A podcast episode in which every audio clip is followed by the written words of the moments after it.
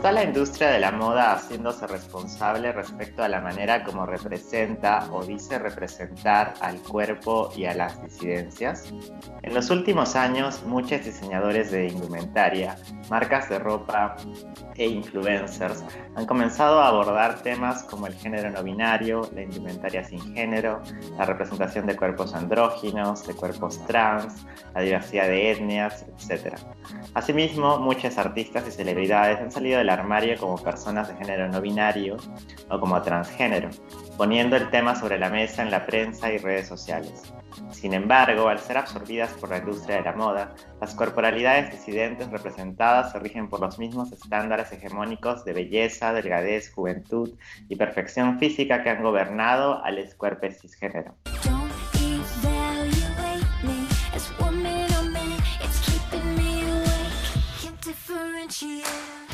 Además de esto, la industria de la moda crea una ilusión de deconstrucción de género a través del diseño de indumentaria, la publicidad y los medios, en donde la diversidad y la inclusión parecen ser un engaño.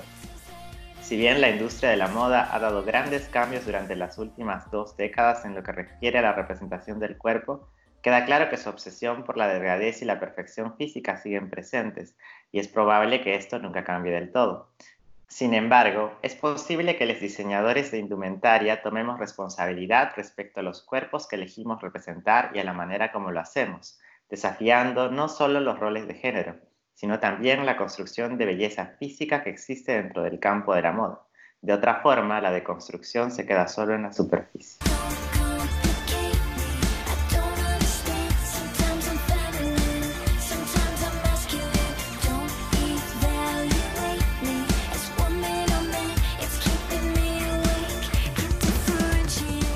Ronnie Soto Mendieta. Diseñadora de indumentaria autodidacta y arquitecta graduada de la Universidad Nacional de San Agustín de Arequipa, Perú. En 2014 creó el proyecto de indumentaria RSM, con el que ganó el primer Festival de Moda Arequipa. Sus diseños han sido publicados por las revistas y webs de moda y diseño Podium Latinoamericano en Perú 2015, Doncel, México 2017 y Radar, Perú 2019. Además, su trabajo fue difundido en el programa de televisión Inéditos de Canal Cultural IP. Actualmente es beneficiaria de la beca Presidente de la República, gracias a la cual es estudiante de la maestría en Diseño Comunicacional en la Facultad de Arquitectura, Diseño y Urbanismo de la Universidad de Buenos Aires donde se especializa en diseño de indumentaria, moda, género y disidencia.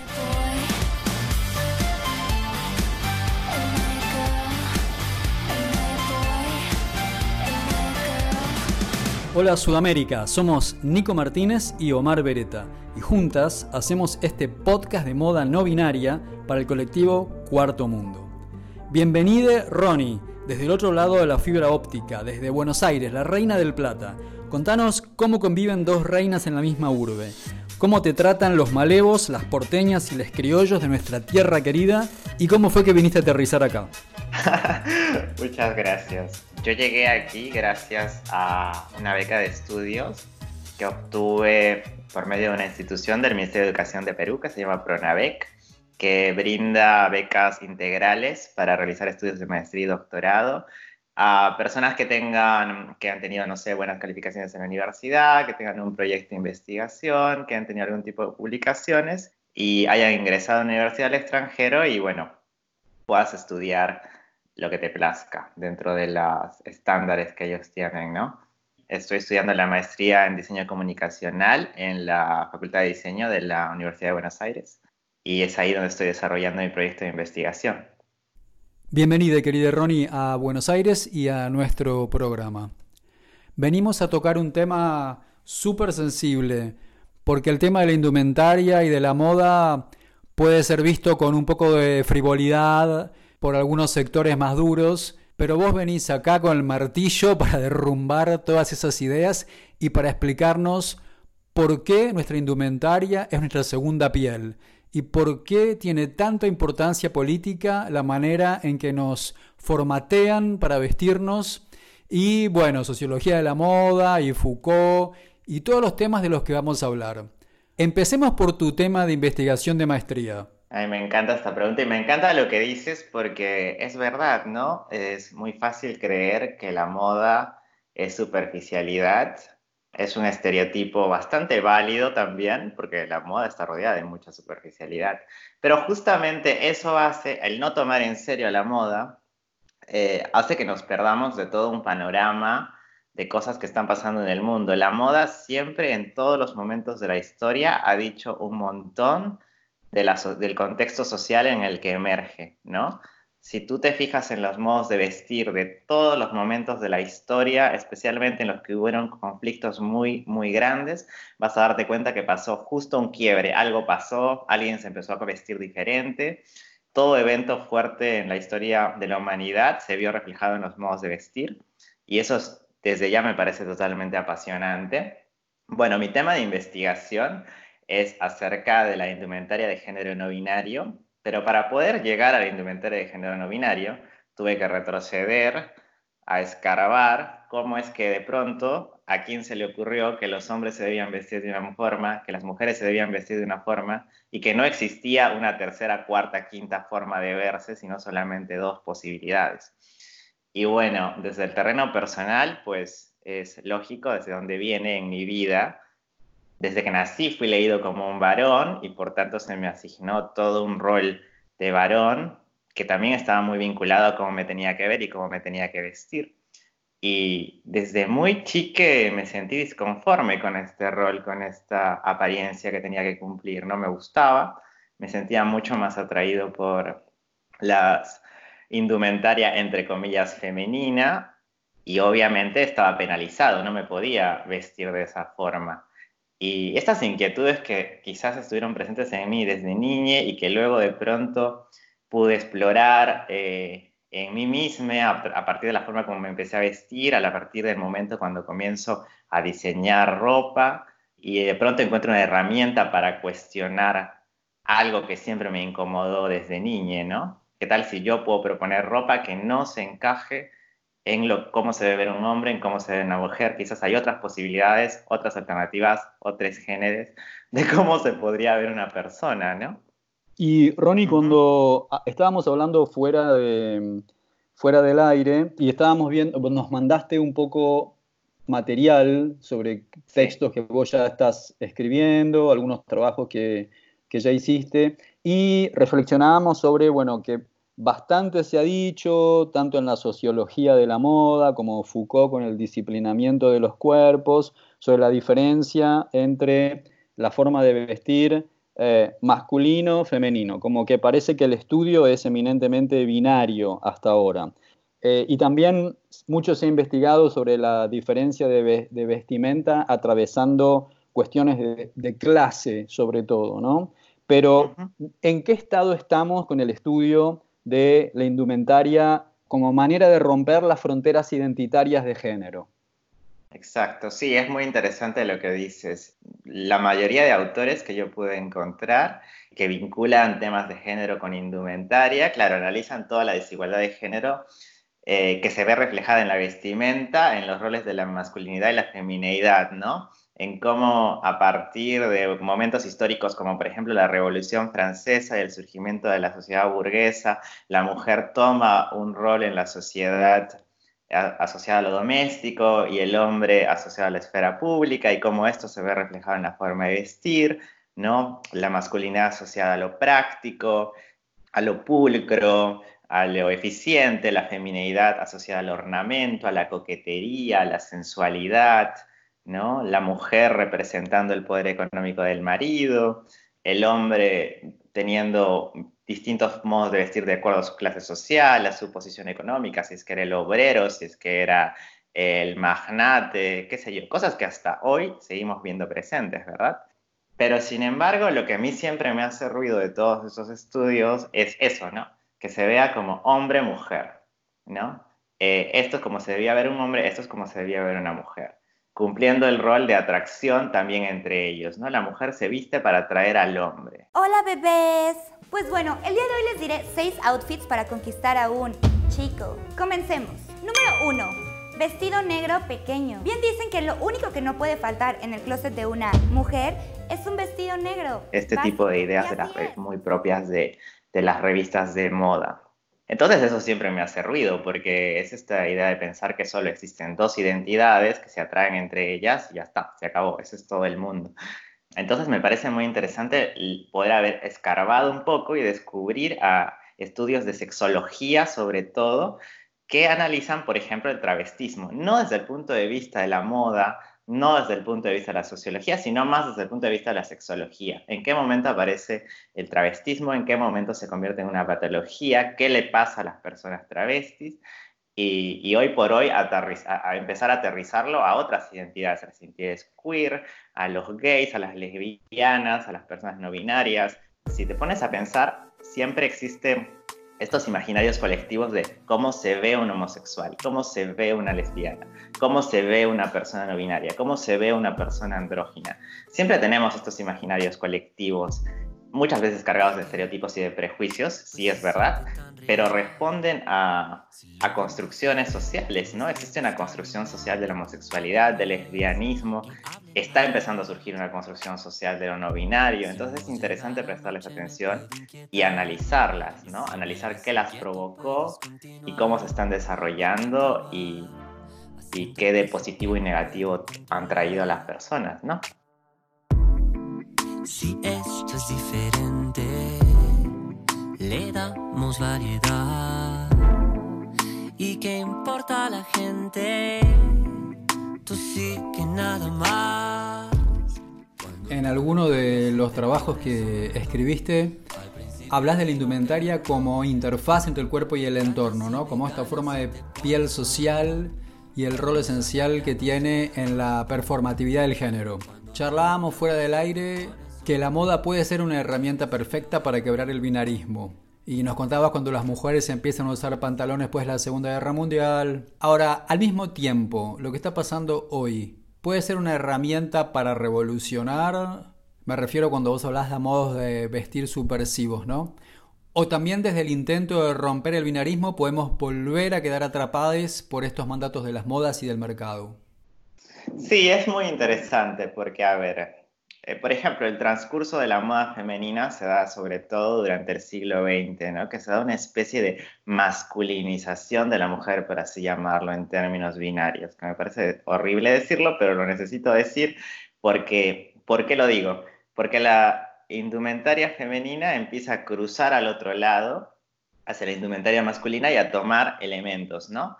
Eh, desde el pantalón, el traje sastre de Yves Saint Laurent, la camisa, qué sé yo, un montón de elementos que se empiezan a incorporar a la indumentaria femenina, sobre todo después de la Segunda Guerra Mundial, y sobre todo entre, entre la década del 60 y el 70, que, se que surge, por ejemplo, la moda unisex, ¿no? Pero ¿qué pasa? Siempre la moda unisex tiene disfrazada, disfrazado un universalismo masculino, ¿no? Por ejemplo, el pantalón de denim, el jean, eh, parte de una prenda masculina que se adapta al guardarropa femenino. ¿no? Eh, lo mismo pasa con el traje sastre, lo mismo pasa cuando ya hacia los noventas, por ejemplo, hay estas propuestas como de Calvin Klein de eh, utilizar, qué sé yo, la remera básica con los jeans. Igual, es como si siempre la indumentaria masculina se de pronto cruzara hacia, hacia el guardarropa femenino y eso nos diera a entender que ya hay equidad de género. Pero sin embargo no pasó al revés, ¿no? No pasó al revés. Los, elementos de la indumentaria tradicionalmente considerados femeninos no cruzaron al, guardarropa masculino. Y eso es algo que está empezando a pasar recién ahora. Y, incluso es muy difícil que pase, es muy difícil que veamos a varones, entre comillas, eh, por la calle con falda o con vestidos. se puede ver en revistas de moda, pero no sé si sucede en la calle. Comienza a suceder muy poco. Sin embargo, nosotros como, nosotros como disidencias sabemos que en nuestra historia, que no está contada tal cual, todo el tiempo hemos estado quebrantando este binarismo, ¿no? Desde las maricas, desde las machonas, las tortas, todo el tiempo han estado jugando con cruzar lo masculino y lo femenino, ¿no? No tengo puesto un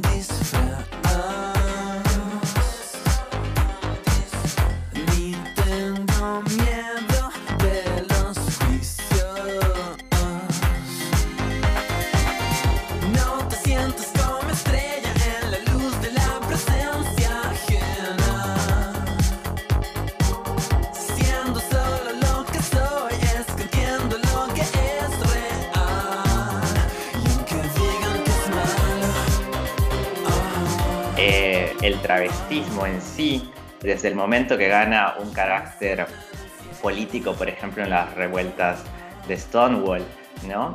Es interesante no invisibilizar esa historia. Pero bueno, si ya llegamos a la actualidad, para no desviarme, ¿qué es lo que pasa?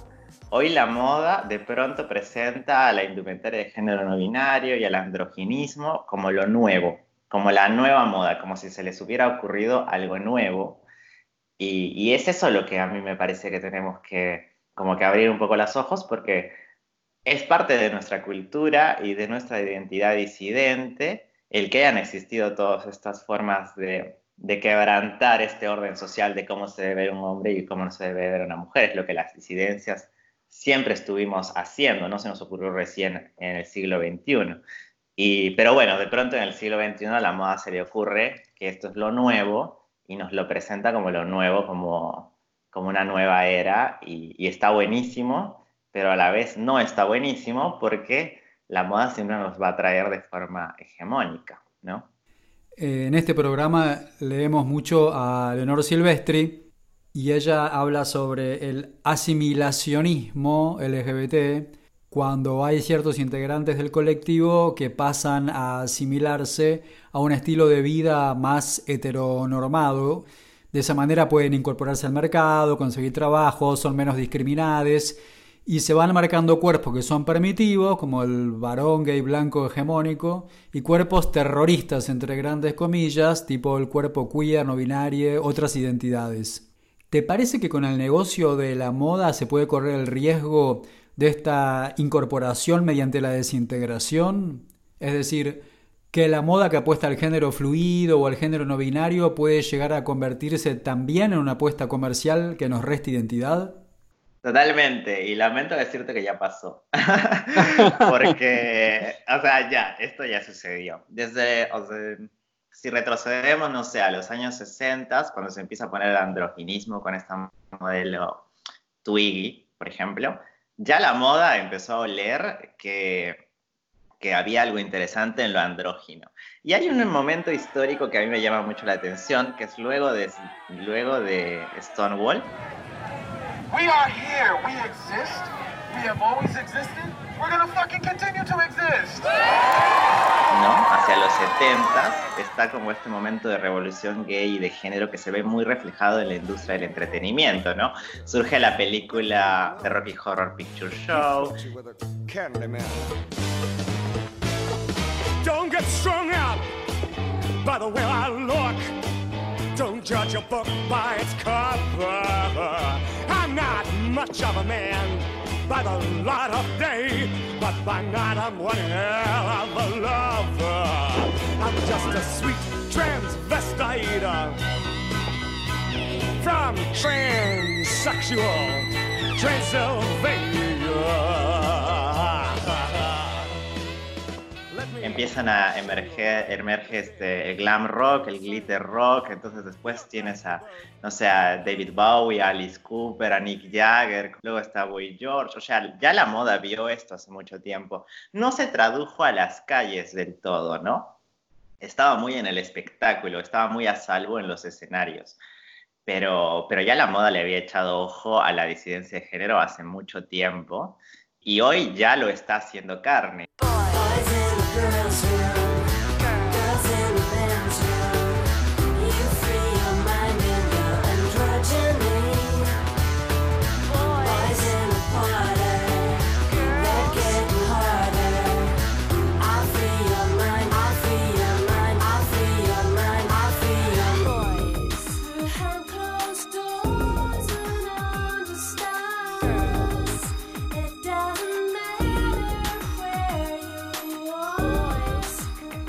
Algo de que, está en uno de mis textos sobre la representación del cuerpo es, por ejemplo, los modelos trans. Ese es un tema que me parece a mí muy interesante porque siempre habíamos visto las corporalidades trans como el cuerpo desobediente, como dices tú, los cuerpos terroristas, algo así lo dijiste.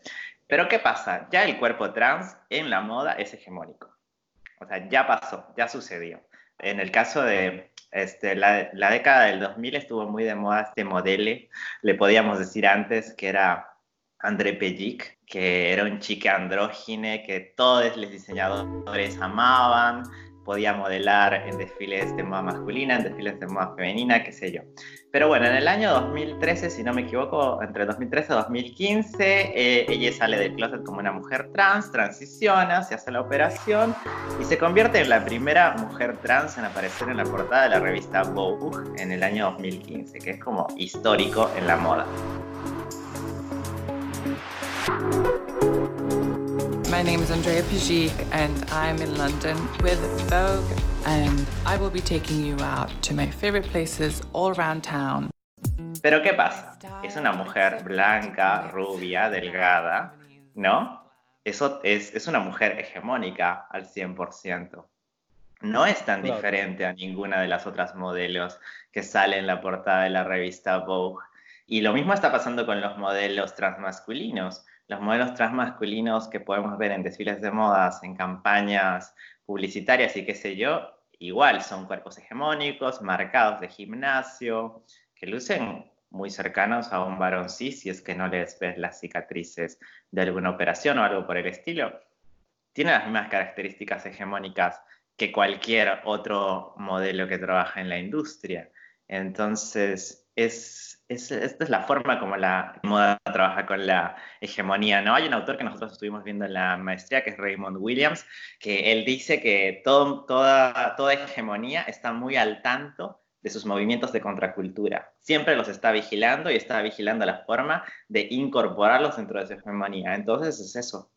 Y, y ya sucedió viene sucediendo y ahora se ha hecho mucho más evidente respecto a todos los movimientos de género, de feminismo, queer, etcétera, que tenemos en redes sociales y tenemos en todos lados, pero ya existen imágenes incluso hegemónicas de los cuerpos trans. Entonces ya, ya llegamos a, ese momento. Hay una socióloga argentina, que, Susana Saulkin, que ella predecía que para el nuevo milenio, en el que ya nos encontramos, la industria de la moda como la conocíamos se iba a desarticular. Porque la moda siempre había sido como esta especie de industria gigante, hegemónica, que mandaba tendencias y que nosotros las recibíamos y que mal que bien así no te interesaba la moda, la terminabas recibiendo, ¿no? Que es este chiste de la película El diablo viste a la moda, en esta escena como muy, eh, me siento muy raro hablando de esto en el que lee, pero, eh, pero es esta escena como muy icónica del personaje de Miranda Priestley, que es una caricatura de, de la directora de la revista Vogue, Hannah Wintour, ¿no? en la que hace como todo un ejemplo de cómo todo lo que la industria de la moda planea, los colores, las formas, qué sé yo, aunque no lo quieras, van a llegar a ti en algún momento, ¿no?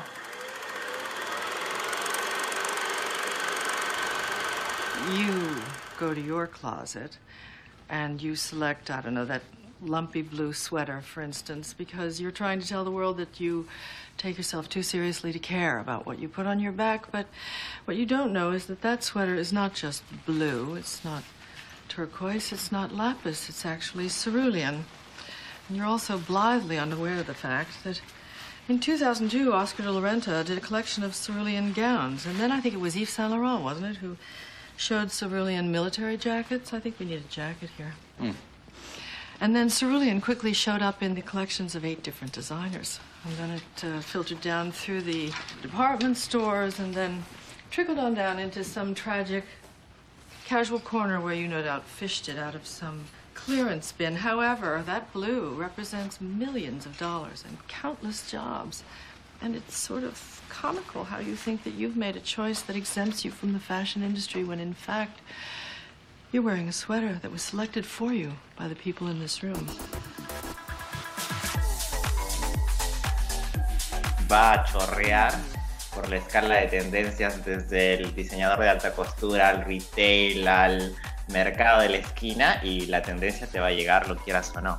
Eh, pero ¿qué pasa? En los últimos años, con las redes sociales y qué sé yo, eh, esto como que se desarticuló. Por ejemplo, las revistas de moda empezaron a perder protagonismo, de pronto empiezan a emerger los influencers en Internet, de pronto eh, los diseñadores de moda eh, más importantes tienen a cantantes de reggaetón en las primeras filas de sus desfiles. Entonces, eso ya nos dice que algo está pasando, que algo se está desarticulando, ¿no? Y era evidente que, que iba a empezar a suceder ese tipo de cosas, que de pronto las disidencias iban a obtener rostros hegemónicos para la moda. Y es por eso que si retrocedemos a lo primero que estábamos hablando, no es tan buena idea subestimar a la moda y verla como una cosa superficial que no es importante, porque se disfraza de no importante y en realidad refleja todas estas problemáticas que de hecho muchas veces se hablan aquí en Puto el que lee. Hace poco escuché una de las últimas entrevistas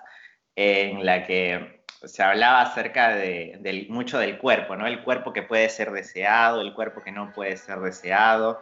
¿Cuál es el cuerpo hegemónico? Bueno, ¿quién nos dice cuál es el cuerpo hegemónico? La moda. ¿Quién nos dice cuál es el cuerpo que puede ser deseado? La moda. Casi todas las campañas de moda se basan en algún tipo de erotismo. Si vemos las publicidades de perfume, sobre todo que por general están en las calles, eh, están muy vinculadas al deseo, qué cuerpo desea, qué cuerpo. Y ya, ya cuando igual eh, empiezan a aparecer parejas gays o lésbicas en videos musicales y en campañas de moda incluso, ya existe una hegemonía de cómo se debe ver una pareja gay, obviamente blanca, físicamente perfecta y qué sé yo, pero es la moda la que le pone un rostro justamente a esa hegemonía. ¿no? Leonel Silvestri dice que, mm, lo, lo, voy a leer, que tengo acá Primavera con Monique Wittig todos los cuerpos, incluso esos cuerpos que se llaman a sí mismos naturales, están sometidos a disciplinas y tecnologías, solo que no tienen conciencia de estarlo. Simplemente son poseídas por esos dispositivos. Voy a dar dos ejemplos extremos del polo de la feminidad, que es la diferencia entre una físico-culturista y una modelo publicitaria. Básicamente son tecnologías. Una desarrolló el cuerpo de una manera y otro de otra, pero una físico-culturista sabe de eso. Como diciendo que hay consciente, la fisiculturista está consciente que está atravesada por tecnología, en cambio la modelo publicitaria cree que es natural, ¿no? Eso es otro tema que nosotros vimos, que no sé si lo habla aquí en la parte de la historia de la belleza, de cómo eh, la belleza no es un don, la belleza es un trabajo si tú quieres verte bello, bella, belle el siglo XXI, tienes que hacer mucho trabajo para lograrlo. Entonces va un poco por ahí. Y eso se conecta mucho con el pensamiento de el cuerpo intervenido, el cuerpo de piezas separadas. En tu trabajo más reciente estás indagando sobre la retórica del diseño en la construcción de identidades performativas de género no binario. Vamos a ir desconstruyendo el título. Y después me dicen que la moda es superficial, mirá, en las honduras en que se está metiendo el compañero Ronnie acá. ¿Qué es la retórica del diseño, Ronnie? La retórica del diseño es un concepto planteado por un profesor que es norteamericano, si no me equivoco, que es Richard Buchanan, que bueno, lo que él dice es que los diseñadores somos en realidad gente que está creando todo el tiempo argumentos persuasivos para convencer a alguien de utilizar algo, ¿sí? Que es lo mismo que hacía la retórica, qué sé yo, en, otros momentos de la historia, ¿no? Eh, de los oradores. Entonces, para este autor, los diseñadores somos eh, oradores también, pero que no hablamos en palabras, sino hablamos en formas, en colores, en texturas. Por ejemplo, si yo diseño un mueble, tengo que improntarle a ese mueble todo un discurso para que tú lo quieras comprar. Por ejemplo, no sé, este material, este mueble fue hecho de material 100% reciclado, no murió absolutamente nadie para que se construya, ¿me entiendes? Tengo que construir toda una retórica en ese discurso, pero el mismo objeto en sí tiene una retórica. Desde su color, su forma, te está diciendo cosas, te está evocando cosas, estilos, qué sé yo. Y bueno, en la moda es más que evidente, ¿no?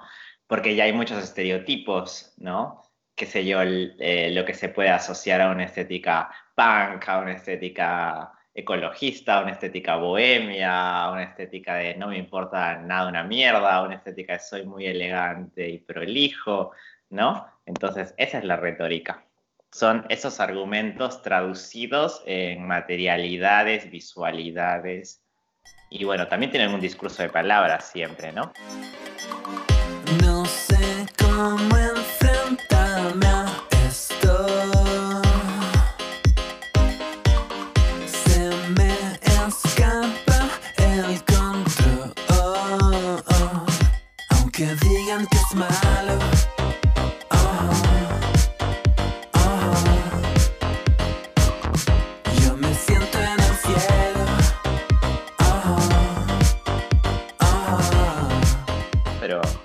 Pero más que nada es como el, el diseñador es capaz de, de transmitirte toda una idea en un objeto. ¿Y cuáles serían los elementos retóricos que atraviesan la construcción de identidades performativas de género no binario? Suena un poco terrorífico. A ver, esta idea de la performatividad, ¿de dónde surgió? Bueno, cuando estuve leyendo El género en disputa de Butler, lo que más me sirvió es el momento en el que se refiere a la performatividad, eh, en cómo todo el tiempo estamos performando un género que se reitera y se repite, no sé qué. Lo mismo ha pasado con la moda. Es decir, si los hombres que trabajan en negocios siempre visten un traje y si tú en tu cabeza te imaginas un hombre de negocios vistiendo un traje, es porque todo el tiempo lo hicieron. Entonces, esa performatividad que se repitió entre distintas audiencias, ejecutada por ciertos actores, te creó una imagen mental y un estereotipo de cómo se debe ver un ejecutivo, ¿no? Y lo mismo pasó con cómo se debe ver un hombre, cómo se debe ver una mujer, cómo se debe ver una marica, cómo se debe ver una torta. Todos tienen una especie de imaginario visual que inevitablemente está ligado a la indumentaria, porque la indumentaria para muchos sociólogos eh, de la moda es una segunda piel, ¿no? Está presente en todas nuestras interacciones sociales. Salir a comer con alguien, una entrevista de trabajo, salir a una cita, todo el tiempo tenemos a la indumentaria como una segunda piel diciendo algo. Ya sé que quieras decir que no te importa la moda, ya sé que quieres decir eh, que no tienes nada que ver con este asunto, o ya sé que, realmente quieras comunicar algo con la vestimenta, ¿no? Desde que estás enojada hasta que estás triste o estás enamorada, no sé, todo puede pasar por ahí. Creemos que no, pero está presente en todo si, si nos detenemos a pensar. Bueno, entonces, para no desviarme, la investigación iba por ahí, ¿por qué? Porque mi idea es que cada vez que un diseñador propone una colección de género no binario, uh, sin género, a género, plurigénero, le ponen miles de nombres, el que más te guste, está proponiendo cómo se debería ver una persona que no encaja en lo binario. Y está pro proponiendo esta performatividad en un desfile de modas, en fotos para Instagram, en fotos para su página web, etcétera. Y esta performatividad, la mayoría de las veces, pues va a estar ligada a la hegemonía, ¿no? Dependiendo de qué cuerpos elija representar. Porque esta performatividad siempre va a ser cuerpo más indumento. Y esa mezcla es la que crea esta identidad performativa. Entonces, por ahí va la idea. Y esta identidad performativa está, está dotada de toda una serie de argumentos retóricos, que son los que te venía diciendo, ¿no? ¿Qué tal si a mí se me ocurre hacer una colección de género no binario, pero con toda una impronta ecológica, orientada para personas que crean en, en, en qué sé yo, mitigar el cambio, el cambio climático, ¿me entiendes? O sea, lo puedo dotar de un montón de sentidos y generar un nuevo estereotipo o visualidad de cómo se podría ver una persona de género no binario. Ahora, lo interesante de esto, temas siempre hablado con mi terapeuta, es que eh, hay mucha libertad, ¿no? Porque no existe una construcción clara de cómo se debe ver una persona de género no binario. Entonces eso da como muchas alternativas performáticas. Cuando tú lo cambias y te pones on top, al principio digo que no. Tratas y me ganas y te pones on top.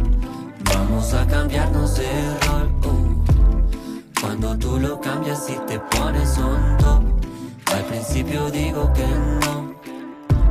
Tratas y me ganas y te pones on top. Vamos a cambiarnos de rol. Está ahí todavía, estamos viendo qué le está pasando, ¿no? Respecto de estas múltiples formas de la masculinidad, en uno de los trabajos que vos hiciste hablas de figuras tipo Timothée Chalamet, este actor tan famoso ahora, Ezra Miller, nos ponemos de pie, saludamos al genial Ezra Miller que lo amamos, o al diseñador Palomo Spain. ¿Qué está pasando en Sudamérica? ¿Sigue la estela de estos movimientos eurocentrados, blancos? ¿O tenemos una producción propia que habla más de nuestra propia discursividad, orígenes, materias primas? ¿Cómo viene esa mano? El problema eh, siempre va a ser el carácter occidental de la moda, ¿no? Como que la moda siempre es algo que pareciera que recibimos de Occidente y se chorrea hasta nosotros. Y es muy propio de la formación, incluso del diseño, ¿no? Bueno, yo estudié arquitectura, pero es, siempre es lo mismo. Todos los principios de diseño los hemos heredado, no sé, de la Bauhaus, de Frankfurt, y, y no hemos creado una teoría del diseño nuestra, sudamericana, ¿no?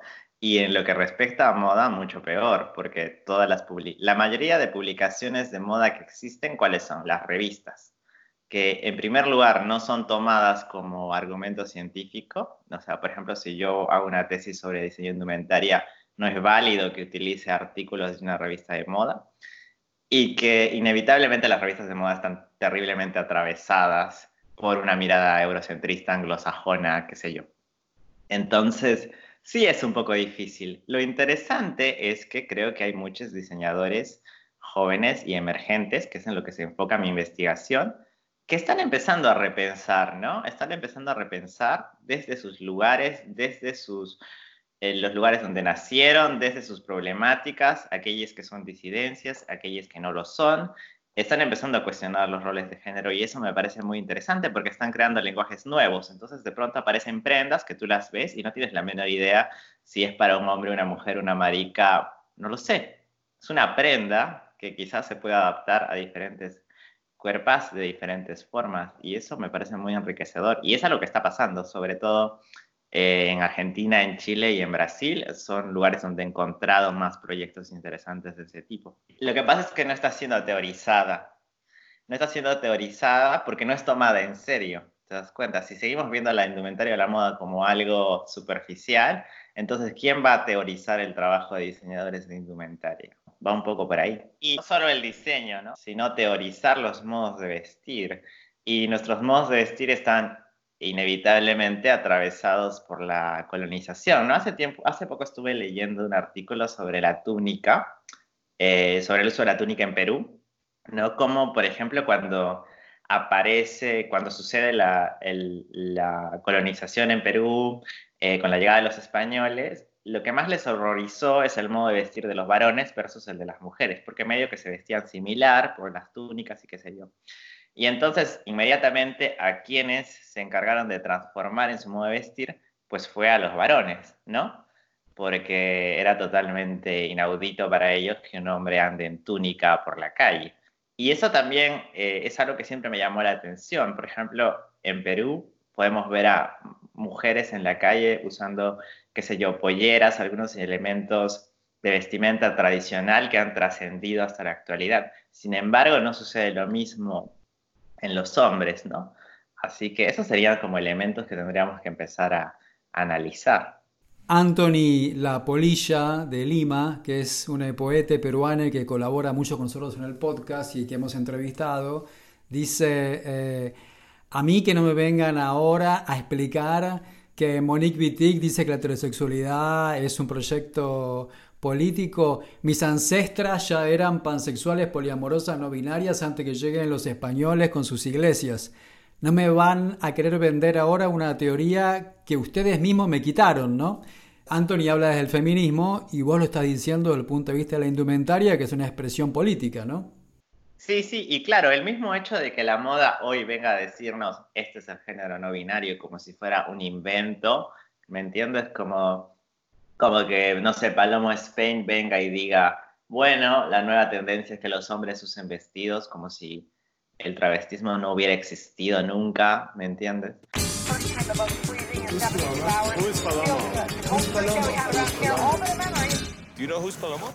The Paloma boy. Um, like not really, not really too manly, not really too manly, not really too girly. Like in between, like play both roles or something.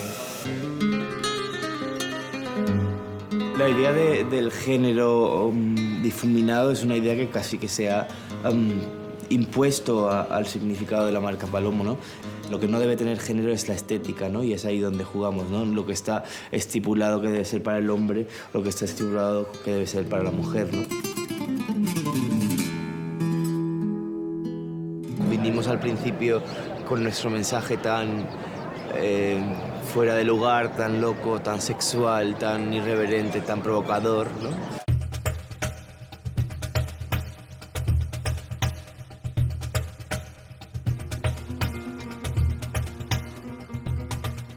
Entonces, la historia de la moda se ha encargado de invisibilizar los modos de vestir las disidencias. Por eso para mí era tan importante que mi tesis tuviera un apartado específico acerca de eso.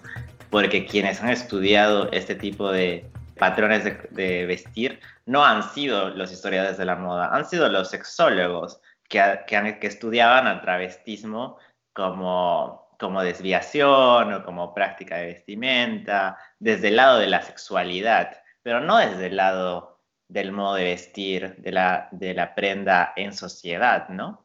Ronnie, y desde lo académico, ¿qué tal fue la recepción de este tema por parte de los profes? En realidad ha sido bastante bien recibido. Eh, de hecho, desde que, desde que comencé con esta idea que partió de otra forma, mis profesores siempre estuvieron muy abiertos a que explorara el tema del género no binario, a que analizara colecciones de diseñadores sudamericanos, estuvieron muy abiertos en eso. Lo polémico en mí va por otro lado, va en el sentido de que yo soy una diseñadora autodidacta, ¿no? Yo no estudié la carrera de diseño de indumentaria, bueno, en Perú se llama diseño de modas, que tiene otra connotación, en Perú es como una carrera para gente rica.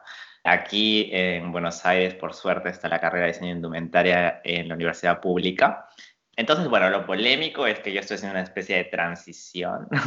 estoy transicionando al diseño de indumentaria oficialmente, porque ya lo hice en mi vida personal, pero oficial académicamente lo estoy haciendo en la universidad. Entonces, digamos que eso es lo, el costado polémico de mi proyecto. Pero en cuanto al tema, no, nunca tuve ninguna objeción.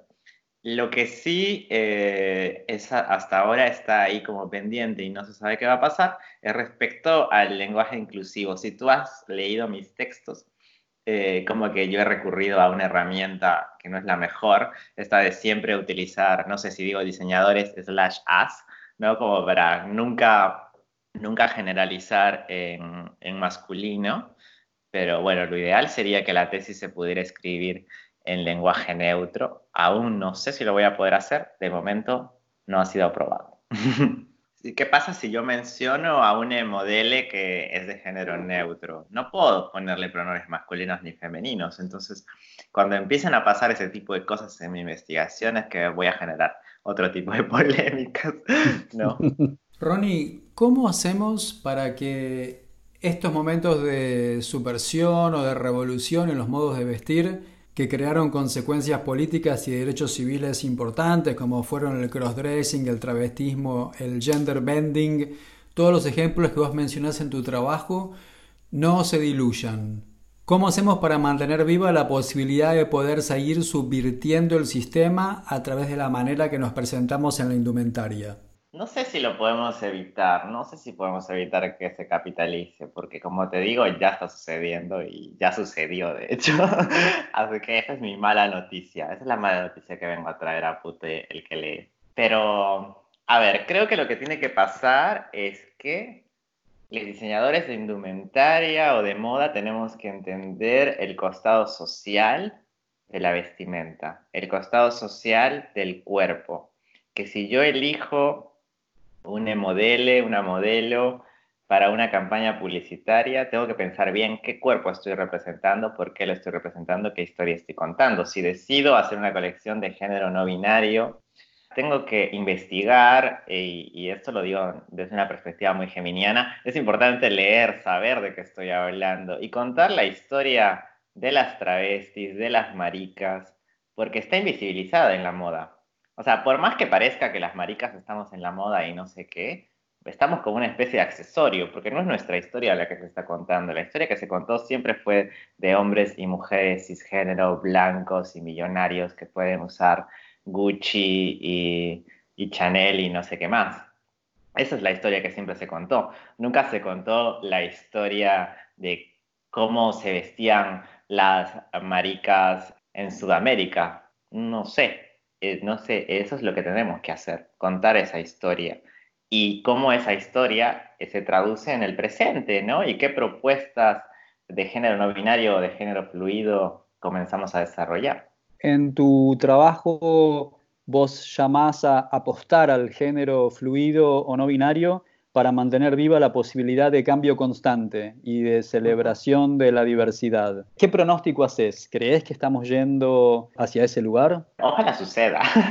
Eh, yo siento que, siento que existe una movida en el diseño aquí en Buenos Aires muy interesante, sobre, en el diseño independiente, que es muy interesante, de muchas personas proponiendo marcas de ropa o colecciones que ya no están ya no te están diciendo es ropa para hombres, es ropa para mujeres. No, simplemente es ropa y la va a usar y la va a elegir quien le plazca. De hecho, he encontrado como muchas tiendas que se enuncian como espacios seguros, ¿no? En el que, qué sé yo, tú eres una corporalidad quizás masculina, quizás eres un chico que tiene mucha vergüenza de comprarse una falda, entonces bueno, vas a este espacio y sabes que ahí nadie te va a juzgar. He encontrado varios proyectos de ese estilo aquí en Buenos Aires y creo que está buenísimo apostar por esos emprendimientos, o sea, y eso también viene con una conciencia de la sustentabilidad, ¿no? No comprar a las grandes cadenas de tiendas. Si necesito ropa, bueno, comprarle a diseñadores, emprendedores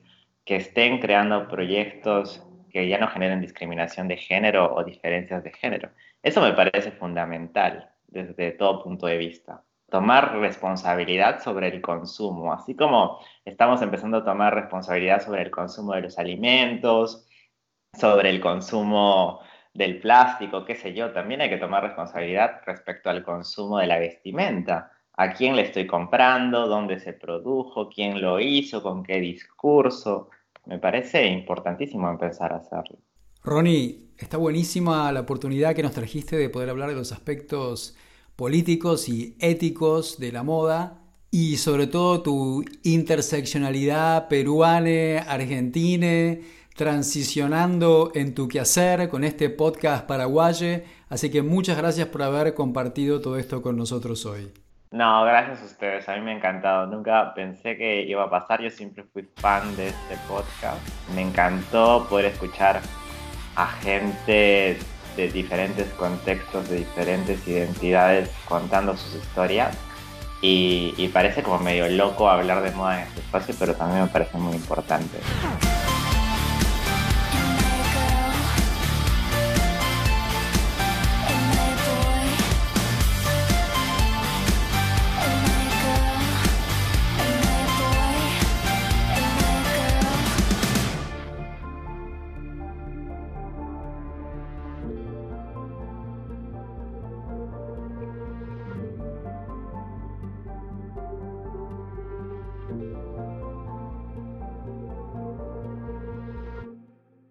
Vamos a terminar. Somos Nico Martínez y Omar Beretta, y este es un podcast del colectivo Cuarto Mundo. Seguinos en Facebook y Twitter, arroba puto el que lee 108. Y en Instagram, arroba censurado 108. La cortina musical de nuestro programa es el tema Zona Roja de Mnesis. Agradecemos especialmente a Octavio Linares, responsable de nuestra tecnología en sonido. A Nico Granada y al equipo del surtidor por la edición. Para toda Sudamérica, educación sexual integral y laica. Hasta, la, próxima.